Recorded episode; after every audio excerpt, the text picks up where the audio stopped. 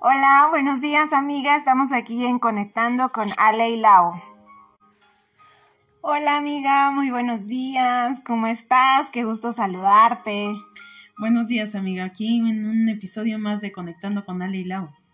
Súper, ¿y hoy de qué vamos a hablar? Cuéntame. Pues vamos a hablar de este tema de el saber dar y el dejar irnos con lo que sentimos sin, sin frenarlo por disfrutar nuestras emociones y no poner esa barrera de hasta aquí no doy más y siempre por esta parte de a veces elevar la expectativa de qué estoy esperando o qué quiero, qué quiero de la otra persona y si lo voy a recibir entonces sí lo doy.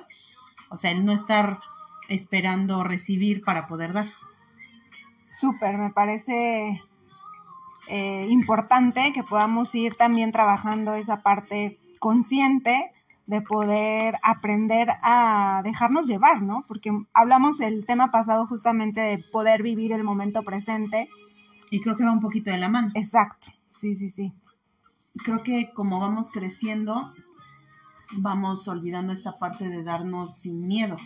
Porque cuando estamos chiquitines, pues sí nos dejamos ir y vamos este, mostrando nuestras emociones, pero conforme vamos viviendo ciertas experiencias, situaciones, nos vamos haciendo más precavidos. Y nos limitamos. Nos vamos limitando. Exacto. Y esa parte de limitar lo que sentimos, pues muchas veces cuando ya estamos más grandes, pues nos generan muchas frustraciones. No, y que a veces se convierte en un hábito, ¿no? Lo hablamos en el tema de los hábitos, como justamente eh, vamos aprendiendo muchas cosas, fruto tal vez de alguna experiencia, de alguna situación, que obviamente al sentirnos incómodos, al sentirnos tal vez con miedo, con vergüenza, con culpa, ¿no? Nos, nos frenamos, ¿no? A mí me ha pasado y, creo que recientemente traigo a memoria una experiencia donde igual como que estaba en esa situación de, bueno, me espero a que la persona me hable o yo le hablo o, cómo va a ser, o sea, estaba como en esa inquietud, ¿no? Y que obviamente me, me, desconectaba de mi momento presente, ¿no? Porque estaba yo afanada por lo que iba a pasar, cómo se iban a dar las cosas, y dije, no, o sea, no, no, no puedo seguir como así, porque realmente me estoy perdiendo de muchas cosas, estoy dejando de hacer otras cosas solo por estar como pensando justamente en algo que aún todavía es incierto, ¿no? Así es, porque mm, creo que todos en algún punto hemos vivido esa parte de, a ver, espero a que me hable, a que me busque, y si no me hablan y no me buscan, no doy yo el primer paso. Yo cuando alguna vez me caché en esa situación dije, caray, o sea, si yo estoy sintiendo las ganas de escribir, de mandar un saludo, pues lo voy a hacer porque estoy sintiendo ganas de hacerlo y no me voy a detener por pensar si esa persona me va a responder sí o no. Lo voy a hacer porque voy a porque en ese momento lo estoy sintiendo. Ya si esa persona me contesta, pues increíble. Y si no genera la misma emoción, bueno, también entenderás que, ok, está bien, es válido. Pero al menos no te quedaste con la sensación de frenar la emoción. Oye, pero estarás de acuerdo que es súper, o sea, complejo realmente cacharnos y, estar conscientes para poder dejar a un lado de pronto esa es, ese pensamiento, esa creencia limitante o, esa expectativa que muchas veces nos creamos eh, para realmente poder aprender como a, disfrutarlo, ¿no? Y a darlo, ¿no? Yo en ciertas ocasiones siento que sí he dado como ese paso, pero en otras a veces como que voy para atrás, ¿no? Y digo, no, no puede ser, ¿no? Pero es ahí donde entra esta parte de poder justamente eh, tener como esa conciencia y poder decir, bueno, a ver, ¿qué es lo que quiero de esta situación o de esta relación?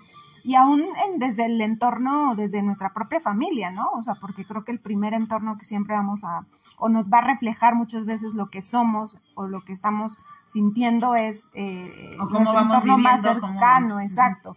Entonces yo creo que desde ahí tal vez irnos replanteando a ver cómo estoy dando tal vez con mi familia o por qué me estoy limitando, tal vez tuve alguna experiencia con mi mamá, con mi papá, con, con mi hermano, mi hermana. Es que obviamente cómo enfrentamos las situaciones viene de cómo nos enseñaron a enfrentarlas o cómo fuimos aprendiendo ahí en ese, en ese entorno, con el ejemplo, quizás no te tienen que decir, pero tú ves muchas situaciones y las vas aprendiendo, patrones aprendidos, porque vas viviendo en ese entorno familiar. Entonces, que, mm, bueno, hablábamos también de nosotras, de cómo se formó ah, nuestra amistad y el que no estuvimos así de, si ella no me habla, no le hablo. O sea, dábamos lo que sentíamos y en ese momento era buenos días o, o tengo esto, te pasó esto o el otro y siempre estábamos como dando y la otra siempre correspondía.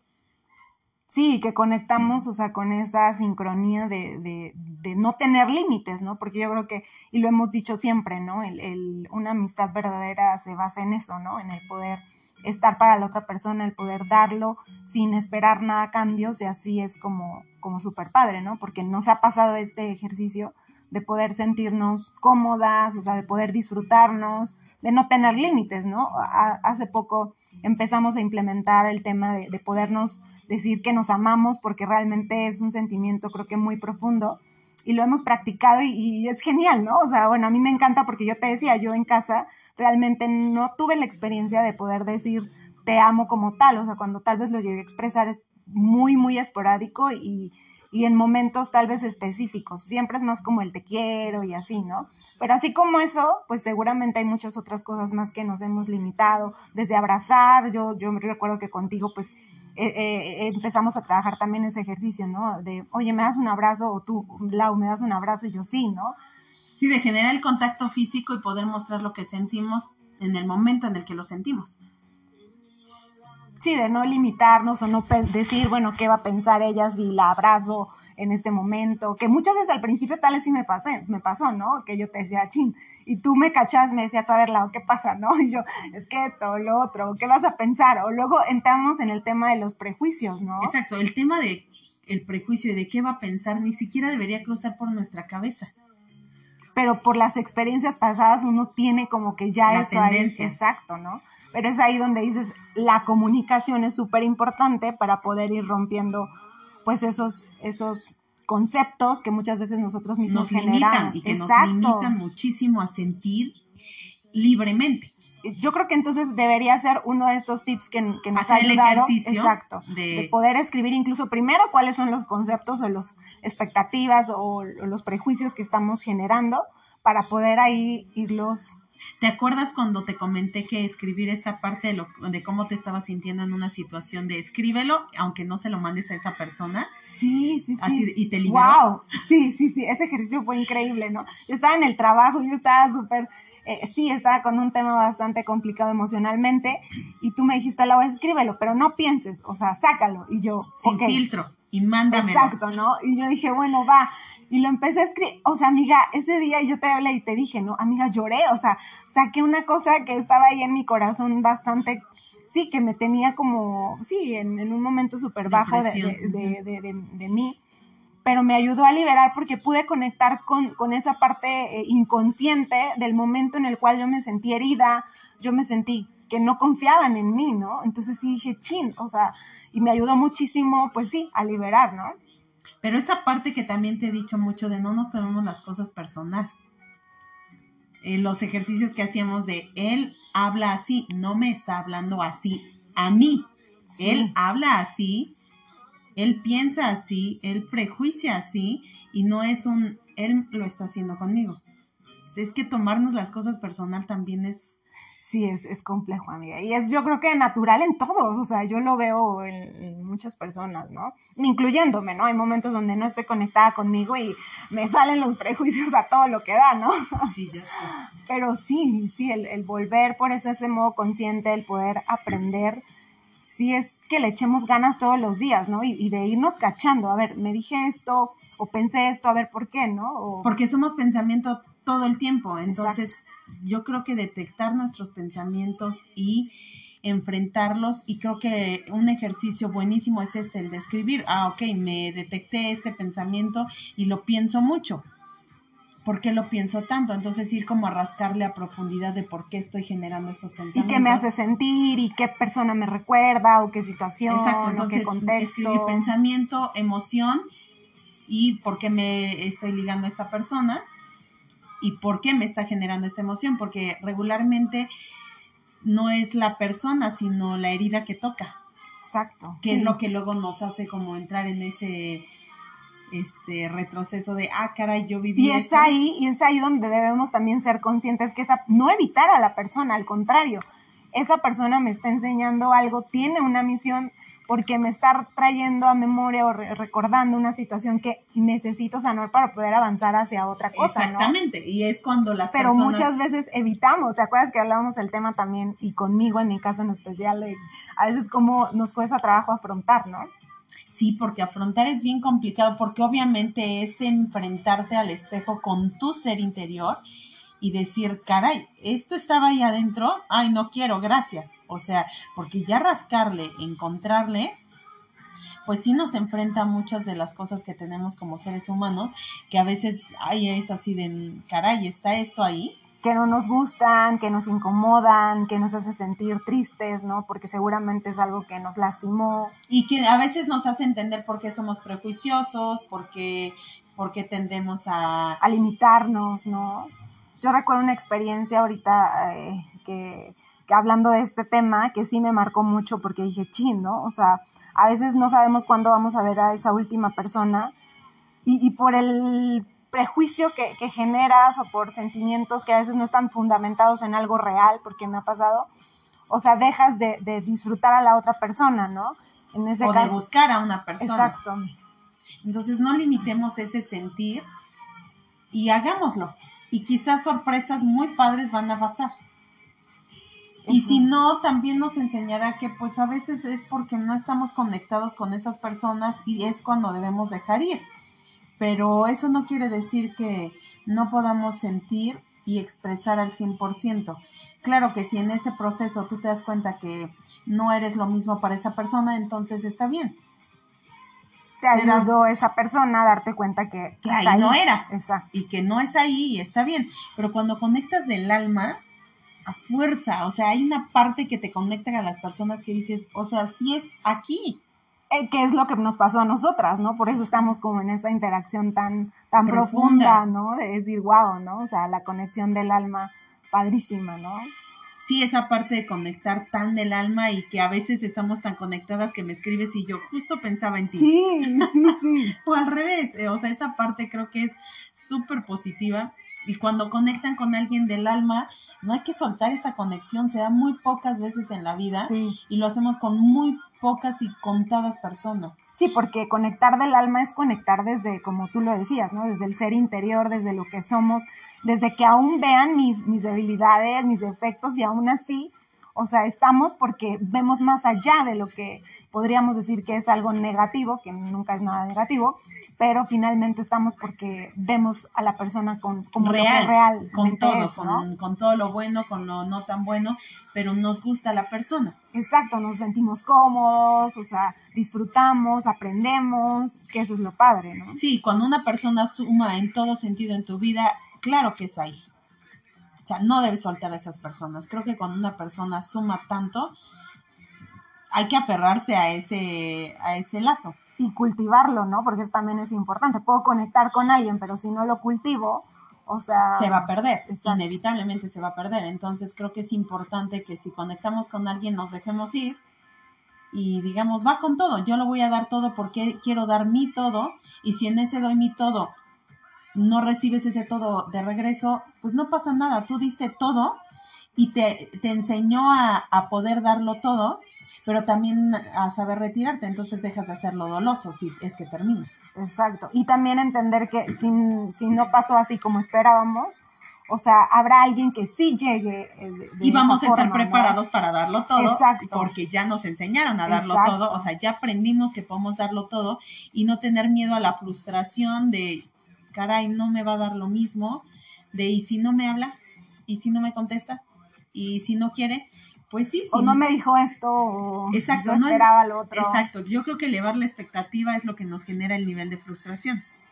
Y para eso lo decíamos, ¿no? Hay que trabajar por eso en nuestro ser interior, en, ver todo lo que hay en nuestras emociones, que nos refleja justamente eso que hay que ir modificando, ¿no? Claro, porque es una, una parte importante el conocernos y el saber qué tanto estamos dispuestos a dar, a darnos porque también el darse no es fácil y no todo mundo quiere darse.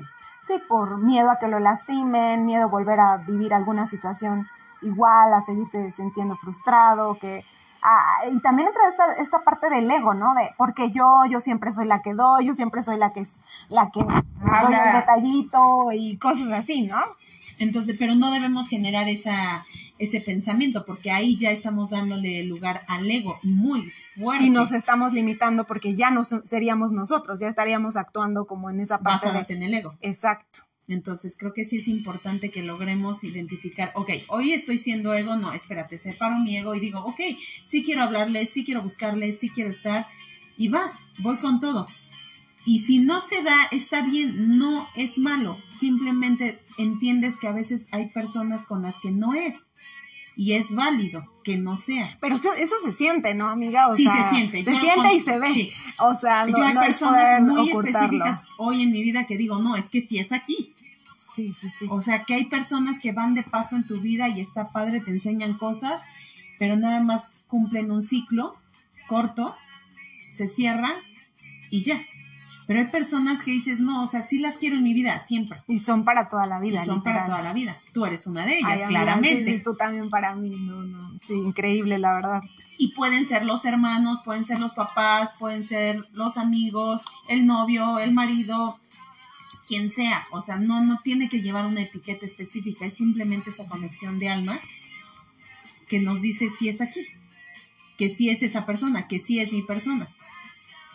Sí, amiga. Entonces permitirnos ese, ese saber dar sin limitar porque probablemente no recibamos lo mismo, pues si no vamos a recibir lo mismo es que simplemente ahí no es.